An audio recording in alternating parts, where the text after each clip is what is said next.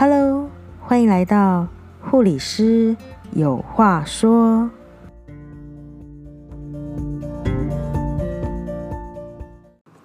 Hi，欢迎回到护理师有话说妇产科五四三，我是 Jessie 玉竹。嗯，今天呢，想跟大家聊聊最近很夯的一个话题，就是一六八断食法。因为呢，就是我还蛮喜欢探讨，就是呃。女性的多囊性卵巢症候群的问题，跟运动减肥、嗯、饮食这方面的一些议题，因为我觉得一个女性呢，要身体健康，其实这些多多少少都是很大的影响的层面在，所以呢，又加上我自己本身是也是，呃。刚生完小孩，然后呢，许多的压力跟生活的变化之下呢，而且现在因为饮食西化嘛，从小其实吃的都蛮好的，所以从小都一直是呃比较肉肉胖胖的体质。那也是经过一些很努力的一段时间才可以好好瘦下来，但因为怀孕的关系、带小孩的关系，这一年怀孕加生完小孩这一年，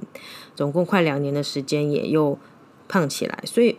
这个方面的议题是我一直都非常喜欢去了解的。那减肥有一句话是这么说的，大家应该都听过：七分靠饮食，三分靠运动。所以由此可见，饮食的摄取还有热量的控制，其实占减肥是很重要的一个因素。这其实啊，我们大家都知道这个，这个这是一个重点，这样子。那因为。最近一六八间间歇性断食的这个议题就是红遍全球，所以我也特别去看了一下这方面的资讯，所以想说来跟大家分享。那一六八间歇性断食，它最近呢也在台湾流行起来，像我很多公司同事，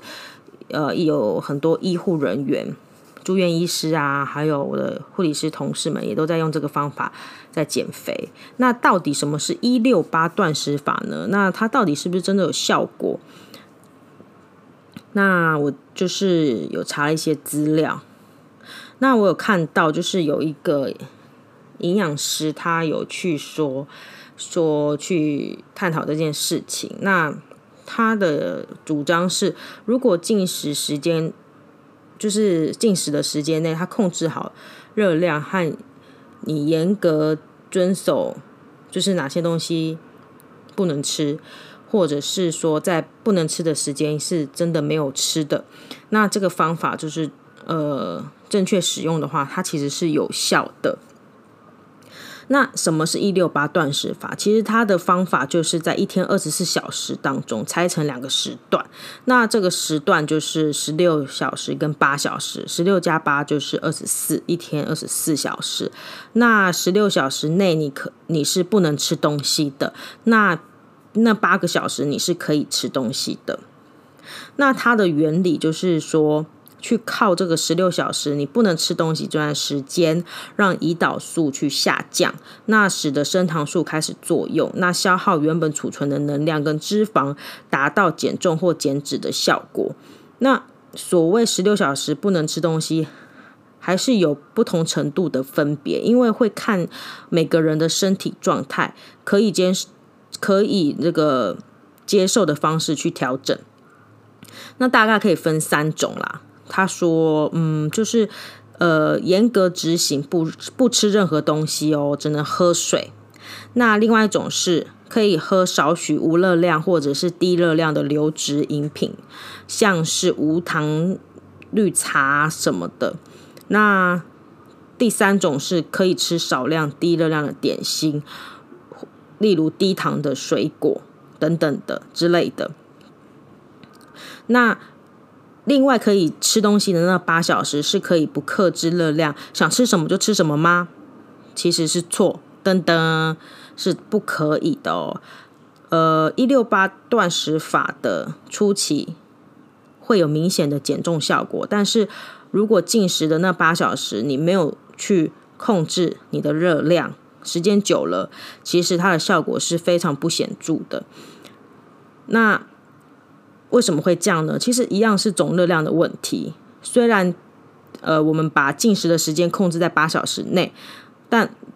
就不是想吃什么就吃什么。那如果那八小时你想吃什么都吃什么，你的总热量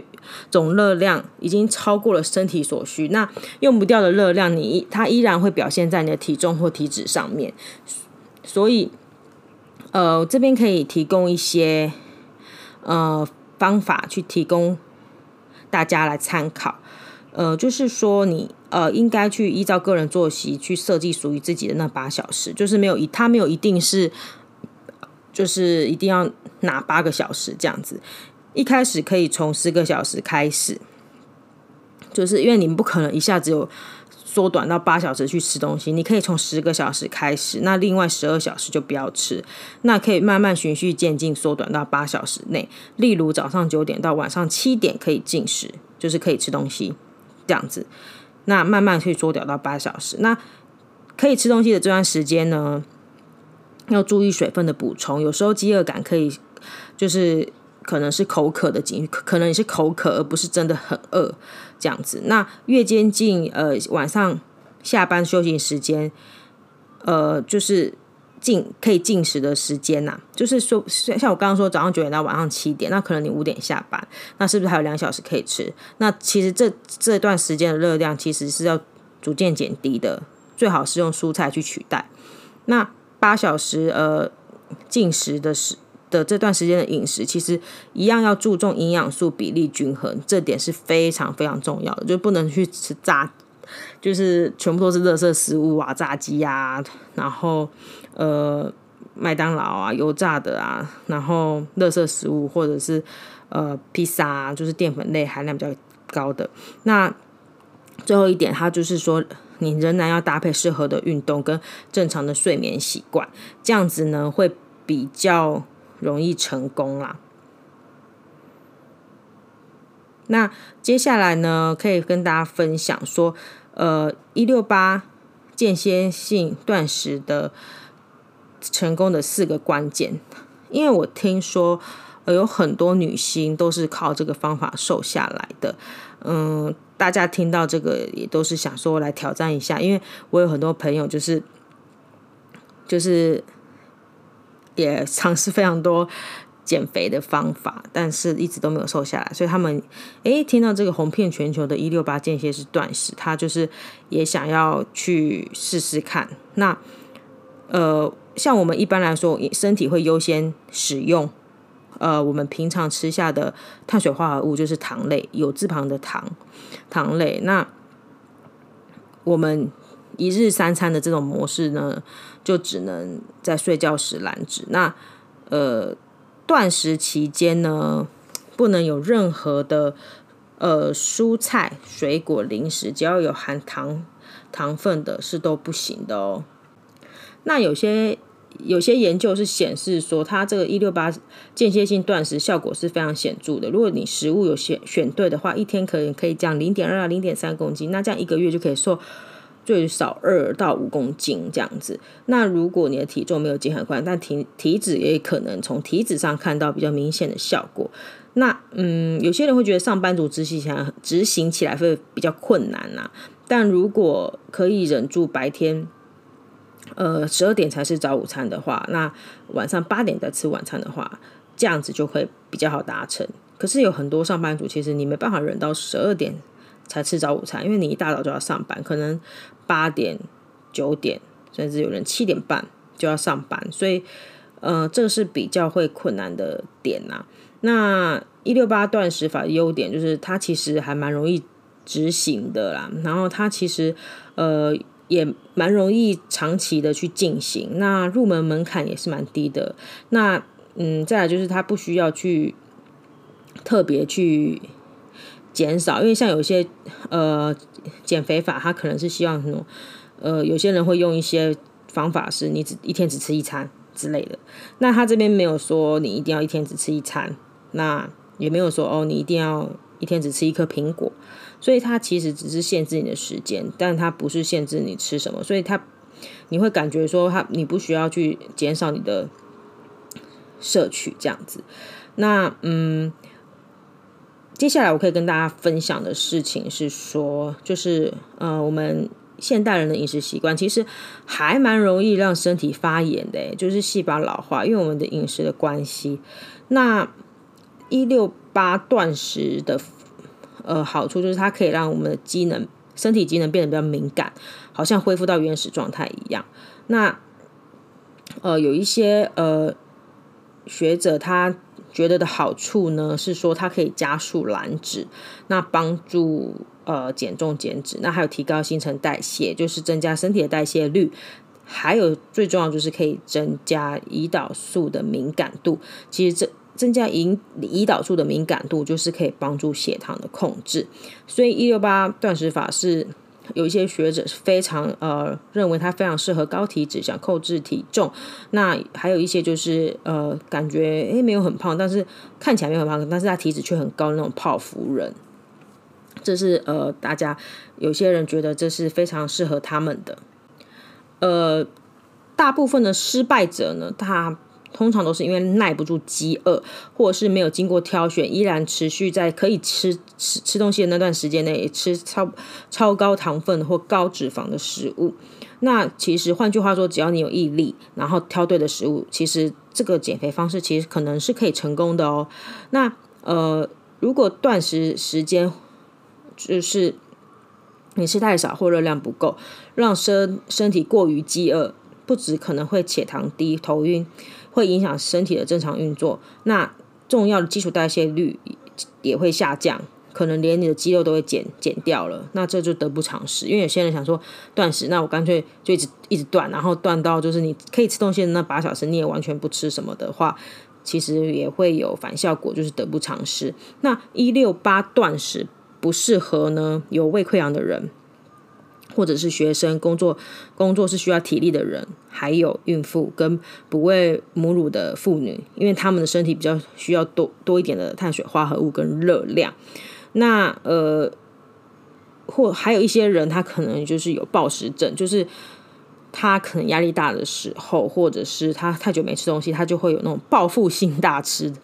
这种呃报复性的大吃大喝的这种人呢，可能就不太适合，因为这类人他。比较没办法控制他欲望，那越阻止他，他越想吃，所以他使用这个一六八断食法就会有反效果。因为如果你集中在一餐里面去大吃大喝，然后去选择就是呃，比如说像一些垃圾食物那种高高脂的食物，那你当下摄取大量的脂肪，其实它就会当当下快速累积。你即使采取呃。断食二十三小时，只吃一小时，其实你的减脂效果也没办法达到像预期那样子的哦。那有些人会说，一六八断食法不是就像节食一样吗？可是，呃，你你你比起说它是节食，不如说它是一种饮食模式，它是呃用时间去辅助你的减肥。那可以更改断食时间的长短吗？是可以的。你吃起可以像像我前面讲的，你可以自行去增减调配。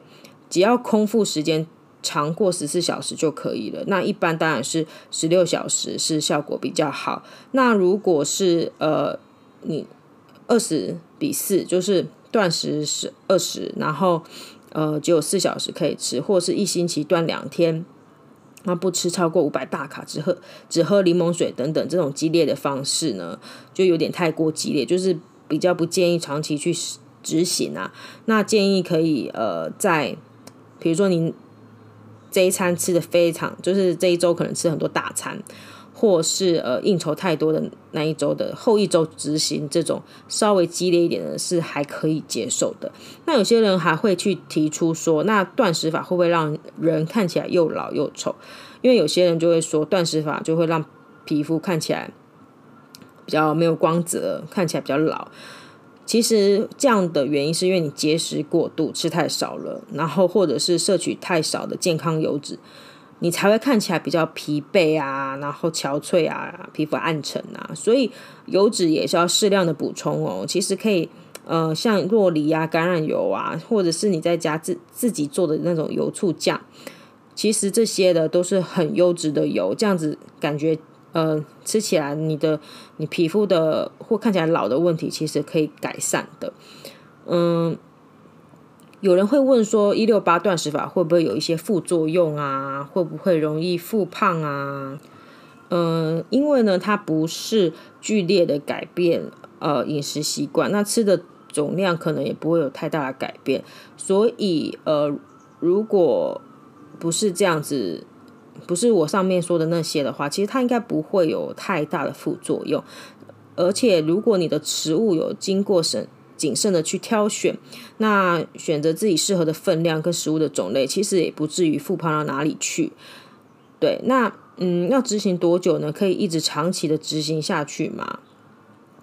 其实，呃，不管是十一六八，就是十禁食十六，然后可以吃十八小时，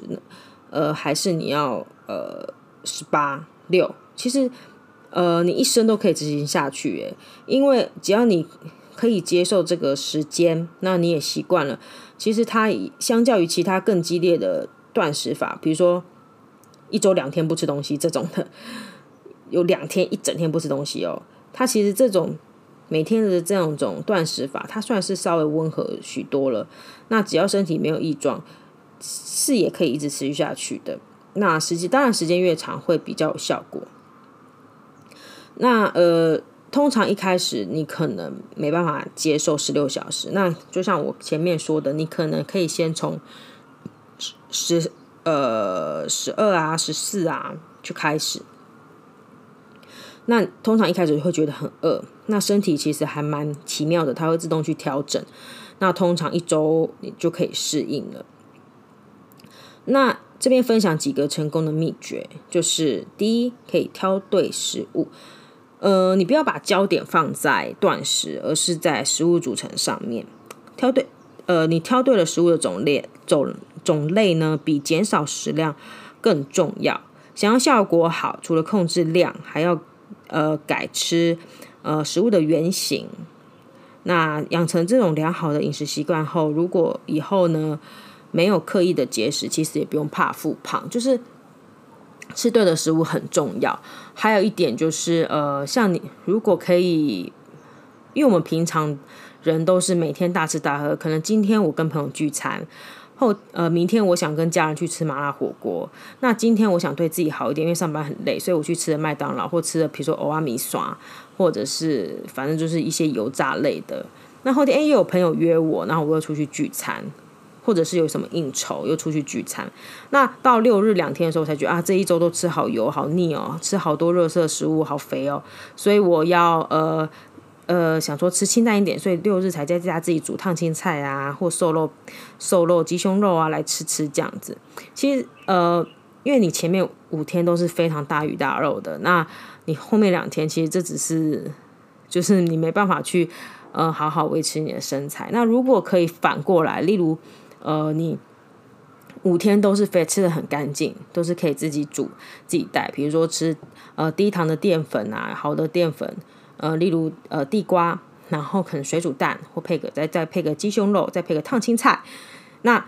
你每天都过得这样子如此的规律，吃得如此干净。那只有呃，然后假日的时候呢，你可以放松，跟朋友或家人出去吃大餐。其实这样的生活模式呢，反而就是比我前面讲的那一种还要好。就其实就可以，呃，这就是养成良好的饮食习惯，那就不用担心复胖的问题。那再来就是，呃，一六八断食法的话，建议就是要喝更多的水，因为水可以，呃，可能可以帮你熬过饥饿，所以要提高喝水量。所以呢，你多喝水的话，其实减缓你的饥饿感。那不知道大家有没有知道说要喝多少水？就是可以，我们原本是说水就是体重乘以三十嘛。比如说七十公斤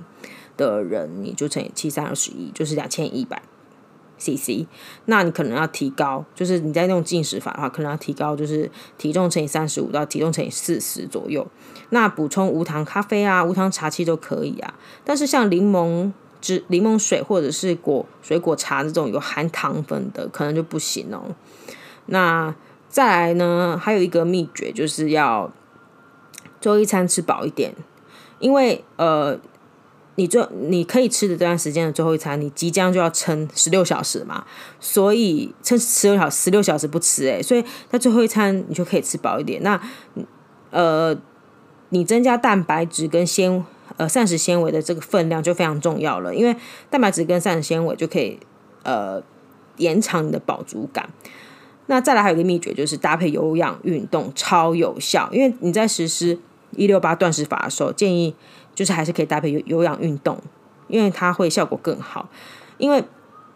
脂肪分解后，呃，就会变成叫做游离脂肪酸，所以透可以透过有氧运动去燃脂，像骑脚踏车啊、慢跑啊、快走啊，或者是跳有氧舞蹈。都是非常好的选择。那如果是重量训练、重训这类这类的呢，就是身体会优先使用葡萄糖来当做能量的来源，所以断食期间做这类的运动可能会感觉比较没力气，所以尽尽呃建议可以在进食的八小时的这这个时间内去进行你的重训，会呃会比较好一点。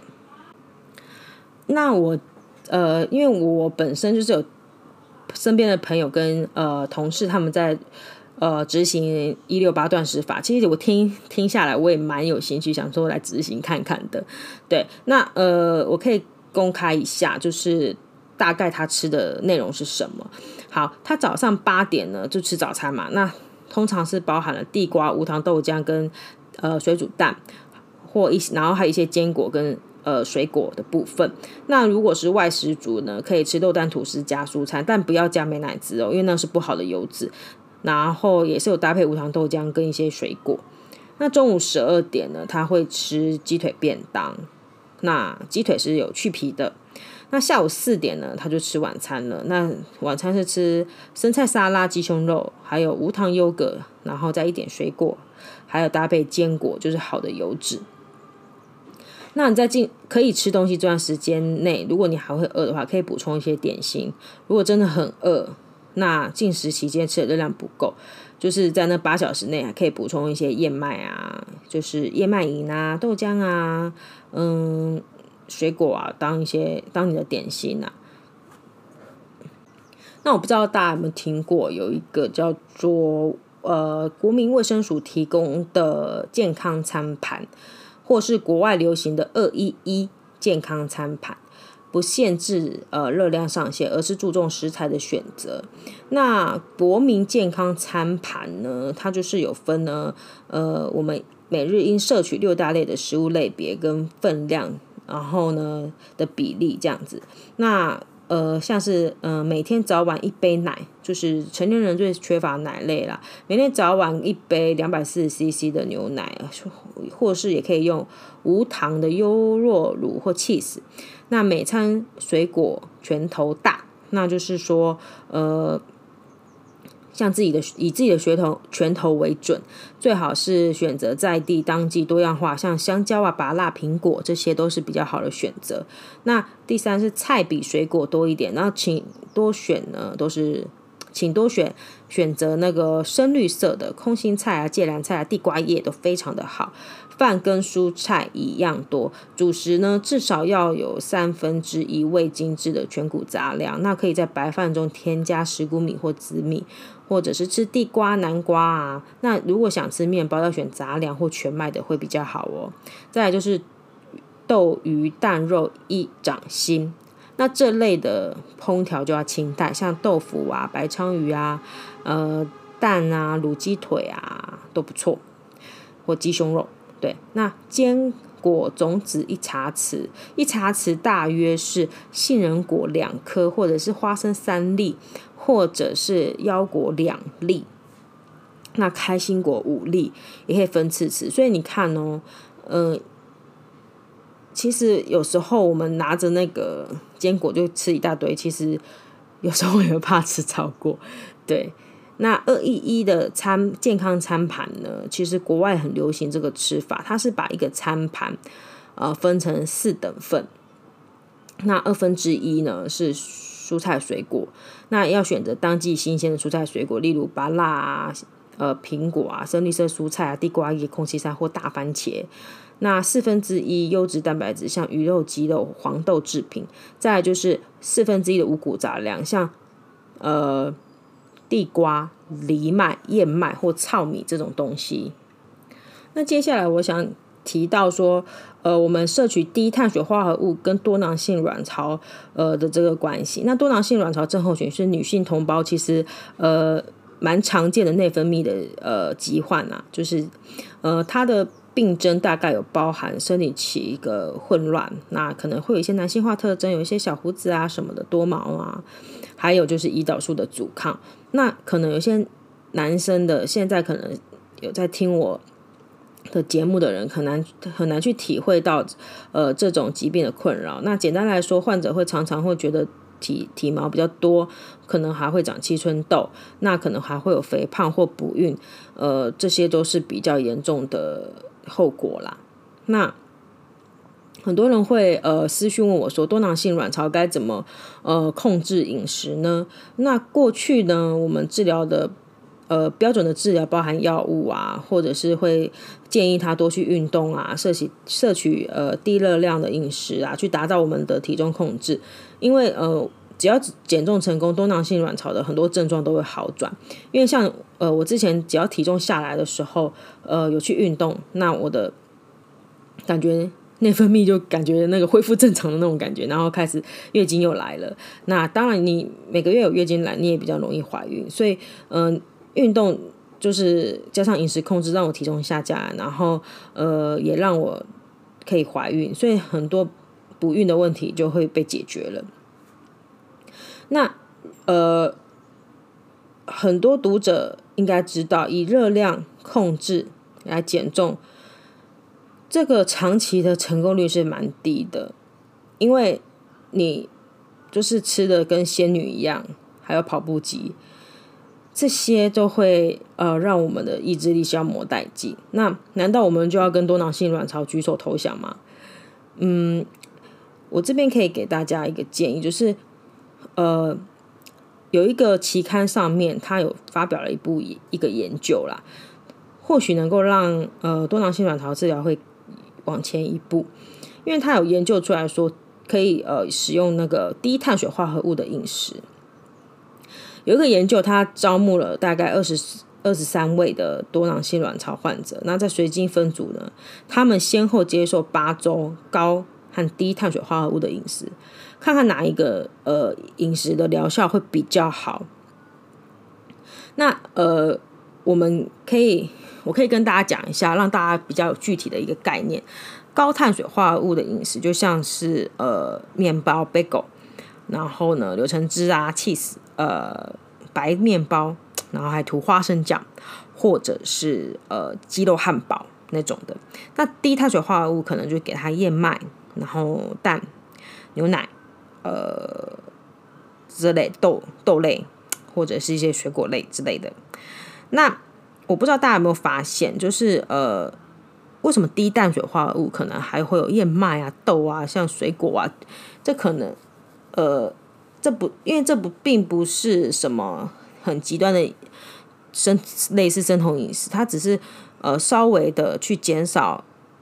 一些精致淀粉，因为像我刚刚念那个呃碳高碳水化合物那边，我有提到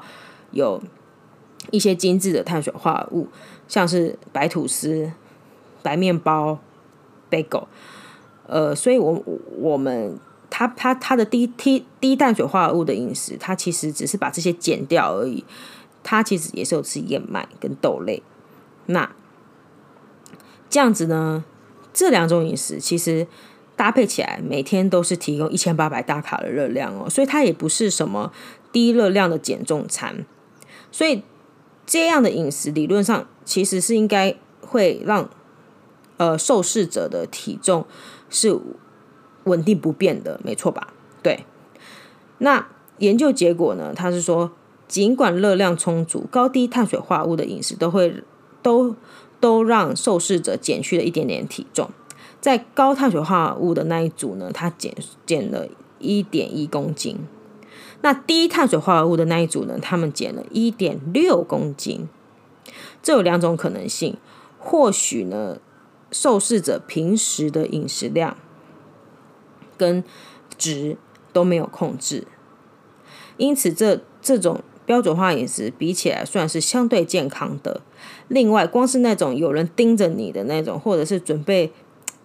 狠狠的去要去量你的体重的那种预期性的心理，可能也会造成他体重下滑。那这两种饮食造成体重的下滑来源可能不太一样哦，因为两组都减了一些体呃肌肌肉跟脂肪，但低碳水化合物的那一组失去的肌肉量大概是高碳水化合化合物那一组的一半。那低碳水化合物的那一组的减脂量也会比较多。他有做一个表，就是呃，你你如果是吃低碳水化合物那一组的话，呃，你可以减脂，而且又保留肌肉，保留的比较多。那除此之外，低碳水化合物的饮食让受试者的内脏脂肪跟腹部的皮下脂肪都明显的减少。我觉得这是超重要的，因为像我呃怀孕跟生完，就是我就是没有在注意我的饮食，吃超多精致淀粉的。其实内脏脂肪跟腹部的那个脂肪真的厚一大圈。大家觉得说，哎，你肚子是还有一个小孩吗？那真的是差很多，而且你会有比较多的胀气的感觉。大家记得吗？大家应该在很多地方都有提到，像你肚子大，就是很像男生有啤酒肚，或者是女生游游泳圈，这这都是代谢疾病的象征。那很多呃腰围上升，都是许多呃跟许多慢性疾病有正向的关联。呃，最后呢，想要跟大家讲的是，低碳水的饮食中的受试者饭后胰岛素的浓度也，胰岛素浓度越低，减重的效果。也比较卓越一点。呃，因为胰岛素阻抗呢是多囊性卵巢呃重要的成因之一，因此呃各种增加胰岛素敏感度的手段都可能呢作为我们治疗的方法。这也是为什么饮食、运动、减重、抗糖尿病药物都都是广泛的被建议去治疗。嗯、根据胰岛素阻抗的假设，我们能预期一个低。胰岛素分泌的这种饮食呢，会更适合我们这些多囊性卵巢的患者。那有些人会去呃疑问说，这样子低碳水化合物化合物的饮食对功多囊性卵巢的功效，那像刚刚表面上来看，可能呃这样一共也减了一点六公斤，那有什么有什么了不起呢？那我们要去看的事情是，它是一个每天吃一千八百大卡的饮食哦，所以嗯、两个都是吃一千八百大卡，所以它虽然谈不上是什么严格的饮食法，但是有这样的成果，其实我觉得算是非常非常不容易了。那我的建议是，如果可以提高蛋白质跟纤维质的摄取，然后再加了加入一些鱼油或者是橄榄油这些健康的脂肪，那嗯就可以去提呃。去除掉那个低碳水化合物的那些，就是这可以取代到它的一些像燕麦那种的，然后再加入完整的重量训练或是有氧训练，我觉得减重效果可能会更加显著哦。那刚刚前面我有提到说，呃，胰岛素阻抗这个东西，那如果你觉你也觉得常常觉得瘦不下来，那可能是。嗯，有一个糖尿病的前兆，就是有胰岛素的阻抗哦。那胰岛素阻抗呢，是呃罹患糖尿病、心血管疾病、高血压的前兆。如果你不去改善胰岛素阻抗，在呃未来的十年内，你有可能呃罹患糖尿病的几率是非常的高。那到底什么是胰岛素阻抗？胰岛素是人体内呃唯一可以降低血糖的激素，它能够调节人体内的血糖的浓度。而胰岛素阻抗是进入糖尿病前期的症状。嗯、肥胖、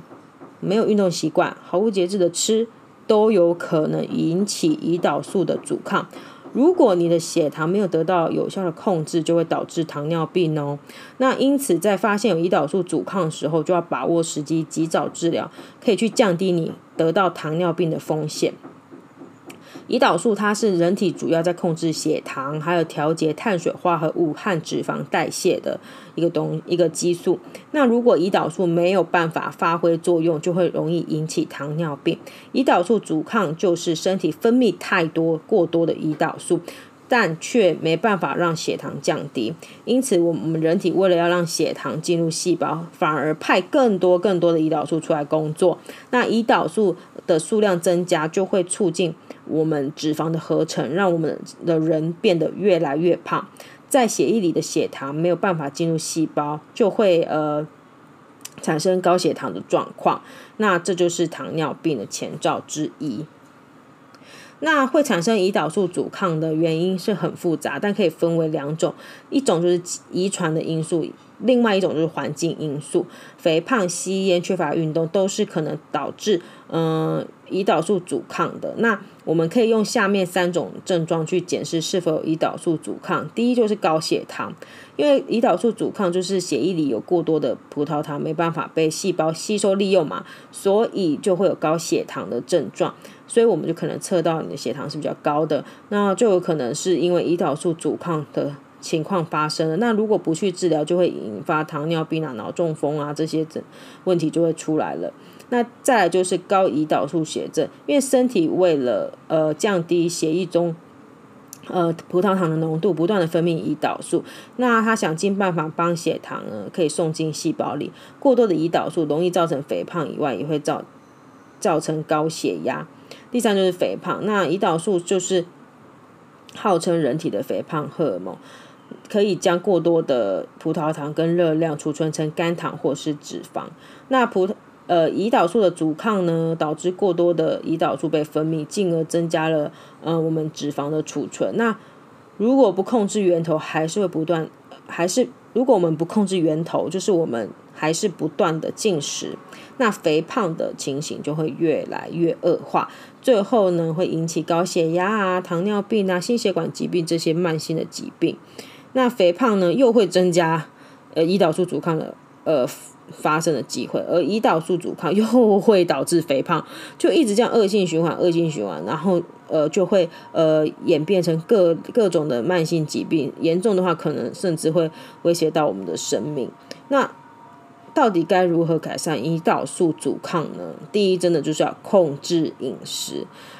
要摆脱胰岛素阻抗的恶性循环，必须从源头开始做起。因为当身体不断有食物进入血液中的葡萄糖挤破头还是挤不到细胞里，胰脏就会分泌更多的胰岛素来工作。最快能控制血糖的方法，可不是吃药，而是要从我们吃什么开始做起，控制每天的摄取量。除了要呃减少碳水化合物的摄取，我们也要平均分配吃碳水化合物化合物的量，尽量分配到三餐就是当中，让呃胰岛素分泌的工作稳定。那就是尽量选择低 GI 的食物，减缓糖类进入呃血液的速度。那蔬菜水果的摄取也不可少，因为它有呃。膳食纤维，呃，每天吃超过五十公克的纤维的话，可以改善患者的血糖。那如果每天不忌口，都吃一些高油高糖的食物，让血糖迅速飙高，那降低胰岛素的敏感性的话，更更就是会让我们自己暴露在肥胖的风险下面。改善胰岛素阻抗呢，我们就是呃，可以试试我前面说的间歇式间歇性断食法。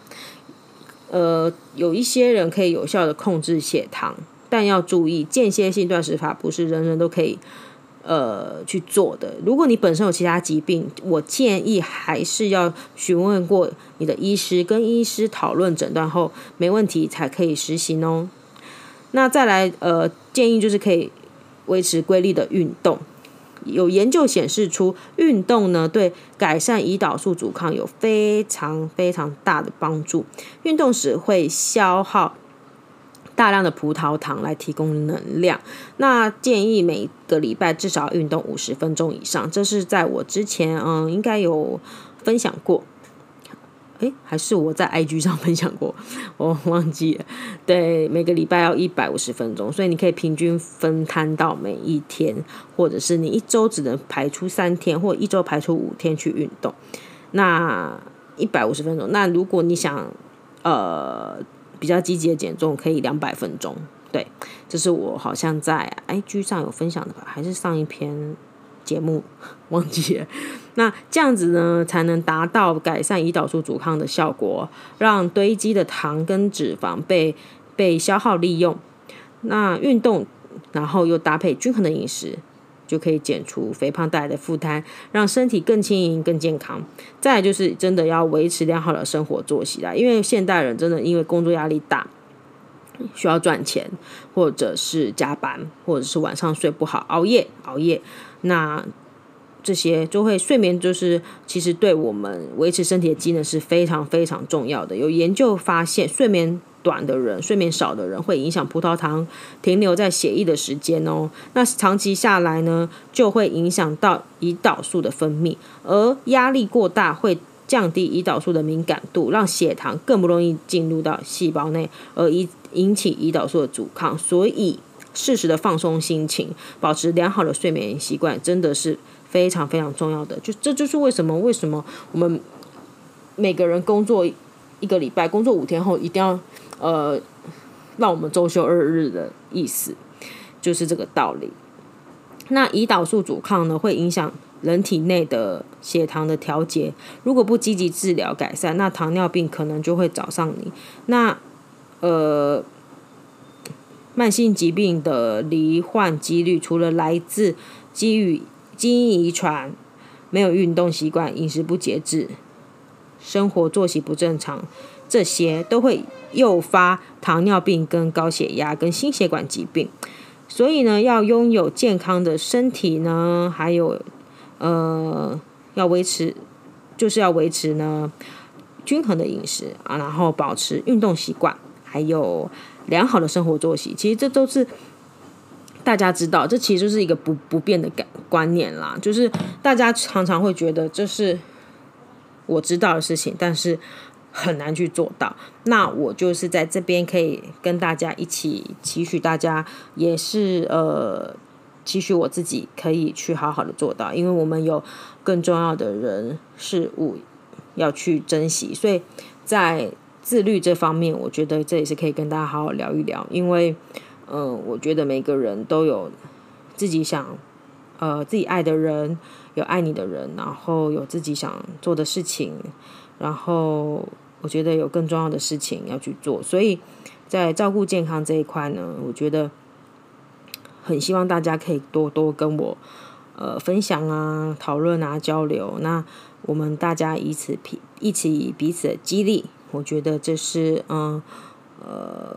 我在这个节目上最希望可以跟大家一起分享。一起有收获的地方。那今天的节目呢，就先到这里。谢谢大家的耐心的听我讲这么多。那如果有想要跟我一起讨论、嗯、交流的，欢迎到我的，呃，可以欢迎可以私信我。那我也很高兴可以大跟大家认识，跟大家交流哦。好，那今天就先到这里喽，拜拜。